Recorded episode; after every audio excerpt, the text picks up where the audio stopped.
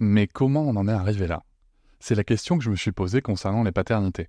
Pour y répondre, je vous propose de découvrir la BD Papa Sapiens, qui raconte l'histoire des pères à travers les âges avec humour et les chouettes dessins de Sévanie. Elle va paraître le 6 juin prochain. Vous pouvez la précommander dès maintenant et avoir un cadeau idéal pour la fête des pères. Alors rendez-vous dans votre librairie préférée ou dans les liens en description de l'épisode ou sur mes réseaux sociaux. Avec quelqu'un qui a dit que je peux pas jouer aux poupées et après j'ai pleuré.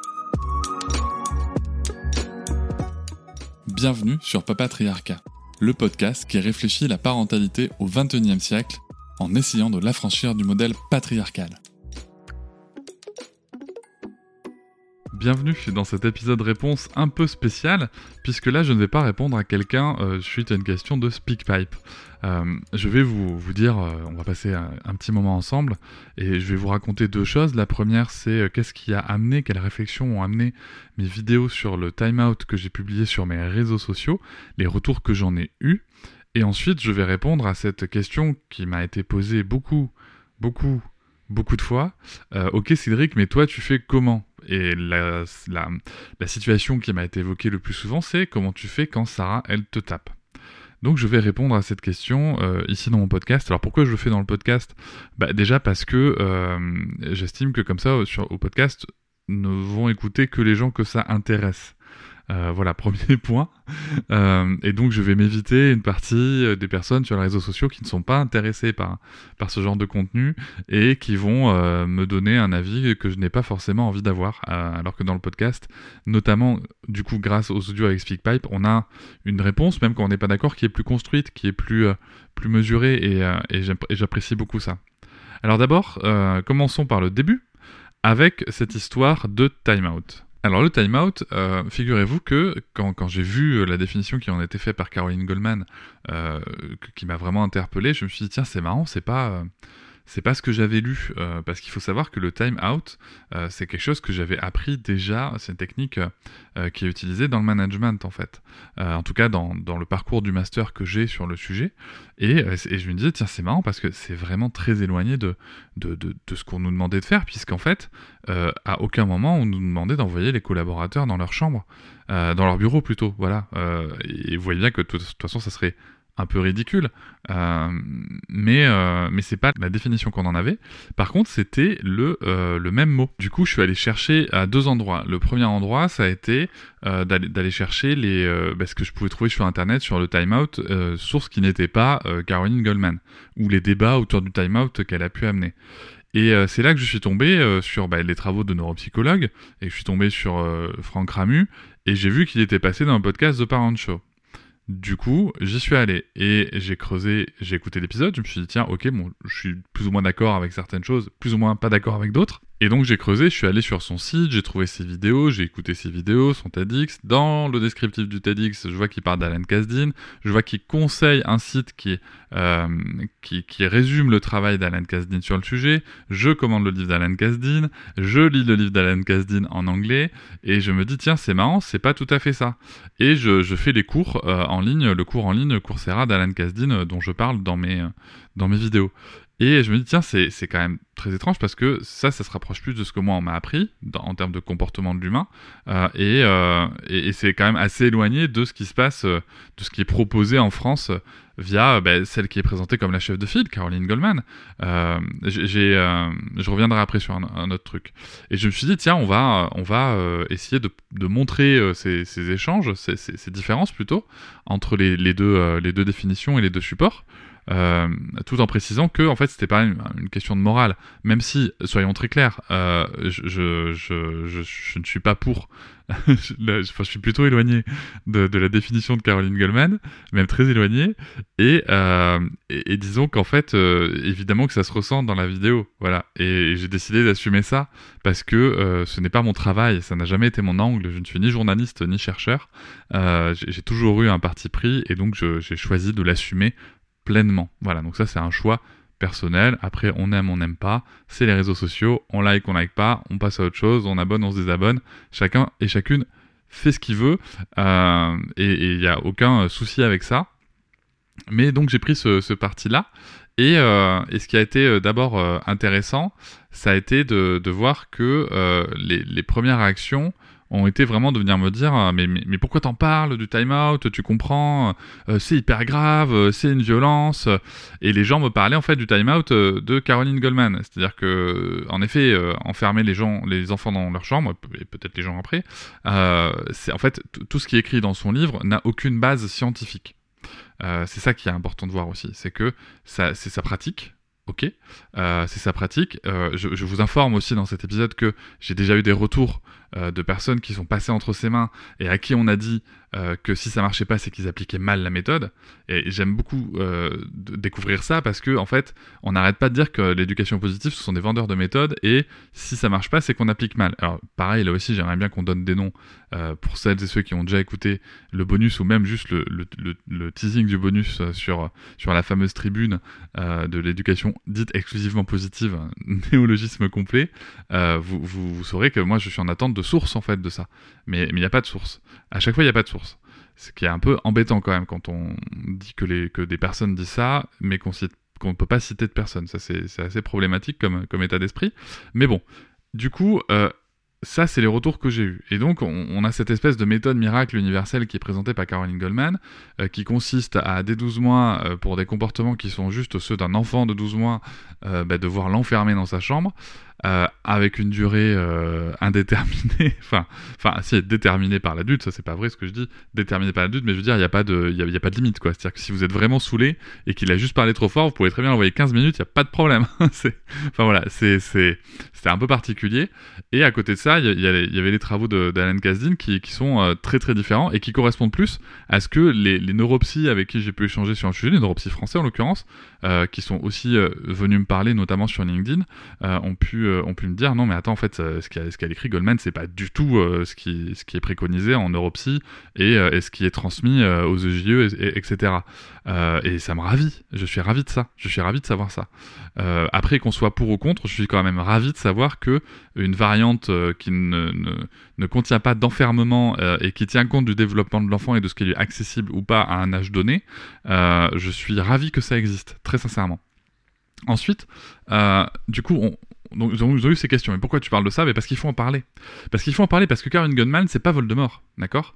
Euh, Et du coup, je vais, citer Hermione Granger quand elle dit la peur d'un nom accentue la peur de la chose elle-même. Et en fait, il faut en parler. Il faut parler du time out. Il faut pas avoir peur de citer Karen Gunman, pas avoir peur de citer son livre. Vous voyez, c'est justement en citant son livre qu'il y a des gens qui se sont dit ah tiens, mais je savais pas en fait que c'était ça qu'elle écrivait. Ah mais je savais pas qu'il y avait cette liste de comportements. Ben oui, parce qu'il y a un discours médiatique et il y, a la vérité. Bon. Donc j'ai eu ces, ces, ces retours-là, euh, et donc j'ai eu un certain nombre de personnes qui m'ont dit que euh, c'était un petit peu trahir la cause que d'oser parler du time-out. Euh, et donc je vais vous répondre ici la même chose que j'ai répondu en MP. Je pense qu'à un moment il faut arrêter. Il faut arrêter de croire que, et pourtant je défends totalement une position d'une société qui évolue avec une considération de l'enfance et de la parentalité telle qu'on a pu en discuter avec André Stern, mais je suis aussi très réaliste par rapport au monde qui nous entoure. Et je pense qu'il faut arrêter d'avoir des exigences envers des, des parents qui évoluent dans une société où tout leur dit merde au niveau de la parentalité. Euh, et, je pense que, très sincèrement, euh, quand on est euh, parent, que qu'on bosse et que c'est pas facile, voire même qu'on a plusieurs boulots, qu'on a des horaires extrêmement compliqués, que qu'on a peut-être qu'une heure ou, ou, deux le soir avec les enfants et qu'il y a le repas à faire, des devoirs. Enfin voilà, je pense que la vie qui est la mienne, la vie qui est celle d'André, la vie qui est celle d'autres personnes, la vie qui est celle de, de personnes notamment en profession libérale n'est pas la même. Euh, que, que, celle de la majorité des parents. Et que, encore une fois aussi, euh, je pense qu'il y a un gap énorme entre passer d'une société extrêmement violente envers l'enfant à une société qui l'est absolument pas, et, euh, et d'attendre ça d'une seule génération de parents. Voilà, je pense qu'il faut on a le droit d'être exigeant, mais on a le droit de comprendre qu'on ne part pas tous du même endroit, qu'on n'a pas tous les mêmes conditions, et que oublier ça, je pense que c'est très risqué, et que c'est risqué aussi de s'enfermer dans une espèce d'entre-soi euh, de, gens qui peuvent le faire. Et ça, en fait, c'est pas du tout mon objectif, ça n'a jamais été, et je vous le dis tout de suite, ça ne sera jamais. Donc, il faut parler de ces sujets. Euh, il faut oser en parler, sans problème. Il faut oser en parler euh, en ayant des avis critiques, en osant dire si on est d'accord ou pas d'accord, partiellement d'accord, partiellement pas d'accord, parce que, euh, je l'ai déjà dit, on est rarement à 100% désaccord, à 100% en accord avec quelqu'un. Donc ça, c'est ce qui a amené les échanges sur le timeout. Bon, bien sûr, après, j'ai eu droit à d'autres échanges avec d'autres personnes qui m'ont dit oui, euh, mais Caroline Goldman, oui, mais elle, fait du bien aux familles, et sûrement, très certainement, si vous voulez, mais j'ai pas de débat là-dessus. et je suis ravi qu'elle fasse du bien à certaines familles. Pas, je suis pas convaincu que ça fasse du bien à, des enfants, euh, mais je suis ravi que ça fasse du bien aux familles et je suis aussi ravi euh, d'avoir eu des échanges avec des familles euh, qui m'ont qui sont venus me dire nous on a eu on a eu affaire à Corinne Goldman et, et en fait on a on a compris le besoin de, de, cadre et de limites, mais on n'a absolument pas appliqué euh, le timeout tel qu'elle nous l'a dit parce qu'en fait ça ça marchait pas, on n'y arrivait pas et donc on a fait à notre sauce. Et je suis ravi qu'il y, ait beaucoup de gens qui fassent à leur sauce, voyez, parce que euh, ça montre bien, contrairement à l'espèce d'image des parents totalement débile et, zombifiée par une éducation soi-disant exclusivement positive, que bah, on, est tous et toutes capables de réfléchir. Donc ça, ça me paraît très important. Euh, donc on est parti là-dessus sur le, sur le time-out. Et donc je le dis, je le, je le, dis, je le répète, moi je ne pratique pas le time-out, bien que j'ai découvert que je pratiquais une forme de time-out évoquée par Alan Kasdin, et je vais vous en parler tout de suite il y a cette grande question qu'on me pose tout le temps. Ok, mais toi, comment tu fais? Ok, mais toi, comment tu fais Et vous savez que sur les réseaux, j'aime pas trop, euh, en tout cas en, public, donner des tips comme ça euh, parce que je préfère le faire en podcast parce que en fait, bah, c'est des formats très courts, soit en commentaire, quand c'est de l'écrit en plus, les gens peuvent interpréter à leur façon selon leur définition des mots. Euh, donc, donc c'est pas, franchement, c'est pas facile. En tout cas, c'est un exercice très risqué et qui risque plus d'amener de, la, de l'incompréhension que, que des solutions. Donc, je vais je vais vous dire comment est-ce que moi je raisonne vis-à-vis de ça. Alors après, euh, vous serai libre de me juger ou pas, hein, comme vous voulez. Euh, moi, je, vais vous expliquer comment je raisonne vis-à-vis de ça, euh, ce qui m'est accessible en termes de ressources à ces moments-là, et, pourquoi en fait j'ai la profonde conviction que ce que je fais, un, me correspond, et deux, pourra servir à mon enfant. Alors, là, je vais vous raconter ce que je fais maintenant quand... enfin, là, ça a 4 ans. Je veux dire ce que je fais depuis à peu près ces 3 ans quant à me taper, euh, et ce que j'ai demandé à l'entourage de faire, sachant que les comportements que, je vais décrire sont, OK pour moi et ma compagne, bien entendu. Ce sont des choses sur lesquelles nous sommes d'accord. Et, euh, donc, il y a eu, euh, avant les trois ans, c'est vrai qu'on était un petit peu dans, enfin, on, était un petit peu dans ces comportements-là, mais moins, moins clair, en tout cas moins argumenté, tout simplement parce qu'en fait, à deux ans, on, considérait que qu'il y avait des choses qu'elle pouvait pas, enfin, vous allez me dire, chaque enfant est différent, chacun connaît son enfant. Nous, on n'avait pas le sentiment que Sarah, à ce moment-là, pouvait vraiment assimiler euh, les, comportements et les attitudes qu'on lui présentait. En tout cas, euh, pas, forcément poser les mots dessus et comprendre comment s'adapter. Donc, euh, donc, donc, voilà, je pense que c'est c'est quelque chose qui s'adapte selon les familles. Et donc nous, on a commencé ça plutôt vers 3 ans, parce qu'en fait, entre 3 et 4, on a quand même eu pas mal de sessions où, elle a voulu euh, taper. Euh, ce qui nous a complexifié la chose, nous, c'est qu'on a, découvert qu'on avait euh, une, voire deux personnes qui pouvaient la garder, qui se laissaient taper, et ça, en fait, c'est pas ok du tout. C'est pas ok du tout parce que ça, fait des failles, et, le cadre, bien qu'il puisse être flexible, il n'a pas besoin de failles. voilà comment est-ce que moi je vois les choses. Alors, comment on fait? Eh bien, en fait, la réflexion est la suivante. On part toujours du principe, toujours du même principe, hein. je sais que je me répète et je, le, répéterai encore, nos enfants deviennent tels que nous les voyons, mais aussi tels qu'ils nous voient. Du coup, tels que nous les voyons, si, l'enfant se limitait à ça, il suffirait de dire non, tu fais pas ça, tu ne tapes pas, et basta, c'est fini. Mais ça se limite pas à ça. C'est-à-dire que chaque interaction où mon enfant a essayé de me taper, c'était l'opportunité de lui présenter une proportion, une proportion, je vais la garder quand même, une proposition relationnelle et comportementale qu'elle pourra utiliser plus tard. D'accord? Puisque l'enfant devient aussi tel qu'il nous voit. Du coup, voilà comment est-ce que moi j'interagis avec Sarah quand elle veut taper. D'abord, je bloque le geste physiquement. Ça n'est pas possible. Ça n'est pas possible d'avoir ce geste-là. Donc je bloque le geste physiquement. Je, n'ai pas besoin de crier, je n'ai pas besoin de serrer fort son poignet, juste je bloque le geste physiquement. Elle ne peut pas me taper. Ça, ce n'est pas quelque chose qui est accepté, donc du coup, le geste est arrêté. Euh, ça, encore une fois, pas besoin de cris. Euh, après, est-ce que c'est pas arrivé que moi ou Noëlla, on, on, pousse un cri sous la surprise? Parce que des fois, quand même, quand on se prend un coup qu'on n'a pas vu venir au coin de la, sur le coin de la tronche, euh, voilà. Mais en tout cas, il n'y a pas de cri qui est sous le coup d'une colère incontrôlée, en lui hurlant dessus, voilà. mais voilà, donc on peut avoir un cri de choc peut-être, en tout cas on nous on a pu l'avoir, mais en tout cas on n'a pas ce cri pour, pour hurler des, choses qui, qui, de toute façon la, la figeraient et, et, sans grand succès derrière. Et du coup on dit non ça c'est pas possible, et si elle tente de recommencer, en fait, on, on, on restoppe le, le, geste et on dit écoute, stop, ça c'est pas possible. Je, je, euh, moi, je peux pas rester avec toi si je me sens pas en sécurité, si je me sens pas respecté. Et en fait, quand tu essaies de me frapper, ça met en danger euh, ma sécurité et je me sens pas respecté. Donc c'est pas possible. Et je te pose là, je, m'écarte et dès que c'est dès que ok pour toi, je peux revenir. Mais moi, en fait, je ne pourrais revenir que quand je me sentirai en sécurité.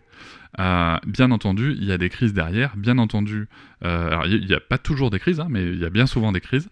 Mais il y a souvent des crises derrière. Et en fait, c'est toujours la même chose. C'est que l'attachement n'est pas en jeu. C'est-à-dire que si elle dit euh, je veux un câlin, machin, il n'y a, pas de souci, ma chérie, tu vas, tu vas pouvoir avoir un câlin dès que moi, je me sentirai en sécurité avec toi. Qu'est-ce qu'on peut faire pour que je me sente en sécurité? Je, je, tape pas, ok, très bien, on y va. C'est-à-dire qu'en fait, il n'y a même pas de temps donné, si vous voulez. Il y a juste une prise en considération de l'information et surtout, euh, avoir une attitude que ma fille pourra reproduire. Pourquoi je vous dis ça? Parce qu'en fait, moi, l'idée, c'est vraiment de transmettre à ma fille des propositions relationnelles et comportementales qu'elle pourra répliquer. Moi, plus tard, ma fille, s'il y a un garçon ou, euh, ou une fille, hein, euh, ou en tout cas quelqu'un essaie de la frapper, que ce soit à l'école, que ce soit dans une relation, que ce soit au travail, quelqu'un essaie de la malmener, je veux qu'elle soit capable, je trouve que c'est une proposition relationnelle et comportementale correcte, que de dire non, je n'accepte pas ce comportement et je n'interagis pas avec toi tant que je me sens pas en sécurité dans, la situation. Je trouve que c'est quelque chose de très sain. Par contre, je ne sais pas et, très clairement, par rapport au fait d'envoyer dans la chambre, je ne sais pas dans quelle situation ma fille pourra dire non, je n'accepte pas ce comportement. Tu files dans ta chambre, dans ton bureau, dans ta voiture, dans, au fin fond du supermarché, je ne veux plus te voir. Et tu reviendras quand tu auras réfléchi. Je ne sais pas dans quelle situation dans la vraie vie elle pourra répliquer ça. Du coup, je ne vois aucun intérêt de voir lui transmettre ce genre de comportement. Euh, donc voilà la, la, réponse que, que nous on donne euh, sur, quand, quand Sarah nous tape. C'est euh, ce qui m'a euh, c'est ce ce qui me paraît à moi le plus logique. Enfin je suis très aligné avec ça.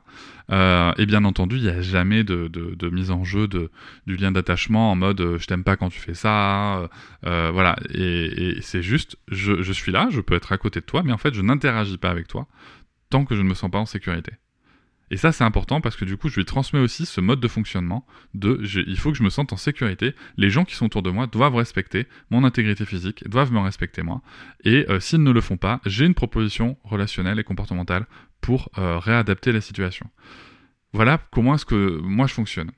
Euh, à côté de ça, il y a quelque chose que je me suis aperçu que je faisais et qui est dans le livre d'Alan Kasdin. Alors, il faut savoir que ce que je viens d'évoquer là, cette situation précise, bien que non pas, présenté euh, sous la forme euh, que j'évoquais avec euh, le, fait de la transmission parce que nos enfants deviennent tels que nous les voyons, c'est aussi une forme de time-out en fait. C'est une forme de time-out évoquée par, par Alain Gazine et que, que, que m'ont évoqué d'autres neuropsy français avec qui j'ai pu discuter. voilà, donc c'est une forme de time-out en fait que j'applique. Voilà, donc après, que vous soyez d'accord ou pas d'accord, en tout cas, moi, je trouve mon équilibre dedans. Je ne considère pas que ce soit violent, je considère au contraire que c'est euh, lui transmettre euh, une attitude et un comportement qu'elle pourra répliquer derrière si quelqu'un a des comportements et des attitudes qui ne respectent pas son intégrité physique ou, euh, son, calme ou sa quiétude. Voilà, donc ça, me paraît important.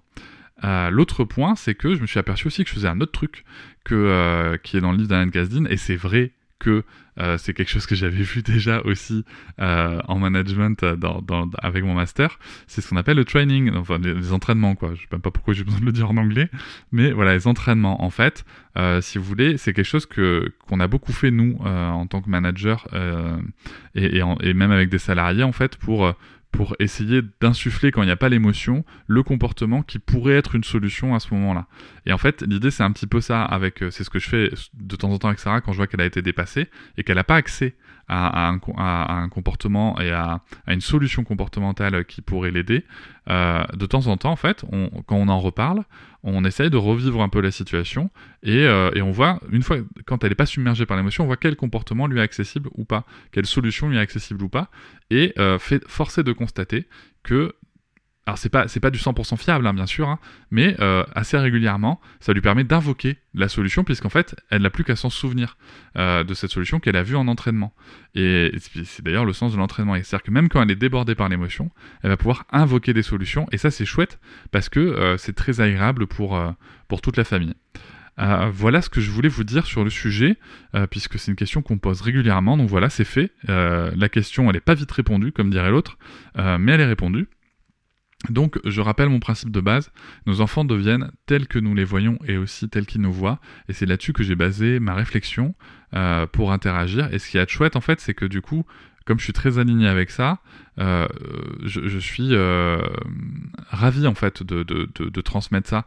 Moi, je suis, si ma fille demain, enfin demain plus tard, est capable de dire que ce soit dans une cour d'école, au travail ou dans une relation, je n'accepte pas ce comportement, il ne me respecte pas et euh, je, préfère arrêter d'interagir tant que je me sens pas en sécurité et respecté, ben je serais ravi. Je serais vraiment ravi. Je pense que c'est quelque chose d'important parce que déjà c'est pas violent. Euh, on parle de comportement, uniquement de comportement, c'est-à-dire que ce n'est pas violent pour l'autre, on n'accuse pas l'autre. Euh, on parle uniquement de comportement, on est quasiment sur tous les préceptes de la communication non violente, euh, tout en, tout en travaillant des, des, comportements qui sont acceptables ou pas. Et je pense que c'est important de, de, de, garder ça à l'esprit, tout en gardant à l'esprit bien sûr qu'il n'y a, a, aucune malveillance hein, dans les gestes de l'enfant, il n'y a aucune euh, tyrannie, il n'y a aucune euh, euh, domination. Ça, c'est des vieilles théories un peu poussiéreuses et tout aussi nauséabondes. Mais, mais, mais voilà, faut bien garder ça à l'esprit en fait. Et du coup, c'est moi mon raisonnement, c'est vraiment quelle solution comportementale et relationnelle je veux transmettre à ma fille? Et eh bien moi, je trouve que être capable de dire à quelqu'un, je le redis une dernière fois pour finir l'épisode, être capable de dire à quelqu'un, je n'accepte pas ce comportement parce que je me sens pas en sécurité, je ne me sens pas respecté et je n'interagirai que quand, que quand ce sera le cas, je trouve que c'est chouette. Je trouve que c'est euh, quelque chose que moi, en tout cas, je suis euh, très, très en phase avec ça. Et voilà comment est-ce que je le transmets à ma fille par l'attitude et par, et par la posture et non en, lui, en essayant de lui donner des leçons. J'espère que ça vous a plu. Euh, ça nous fait un, petit épisode euh, sympa en plus. Euh, voilà, que, je mettrai avec les réponses quand même. Et, je vous souhaite une bonne journée, une bonne soirée, une bonne matinée. Peu importe à quel moment vous écoutez cet épisode. N'hésitez pas à me faire des retours si, si ça vous a interpellé, si ça vous a choqué. Et, ou si vous êtes d'accord, ou si vous vous dites tiens j'ai envie d'essayer ça, n'hésitez pas à me faire des retours. Je suis disponible bien sûr sur SpeakPipe et sur tous mes réseaux. Salut je vous remercie de m'avoir écouté. Je vous invite à vous abonner au podcast sur votre plateforme préférée et à me retrouver sur Instagram, TikTok, Facebook et sur le blog papatriarca.fr. À bientôt!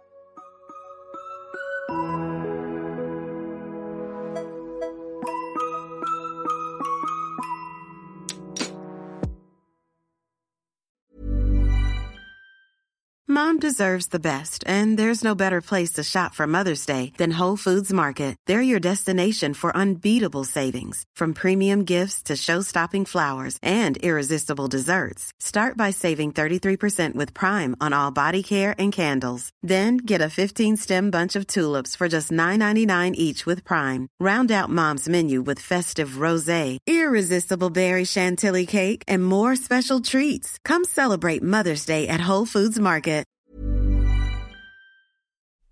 Hop, c'est encore moins. Si tu veux soutenir le podcast, tu peux aussi t'abonner à Papatriarca Plus et découvrir chaque semaine un épisode bonus en plus des 60 déjà disponibles.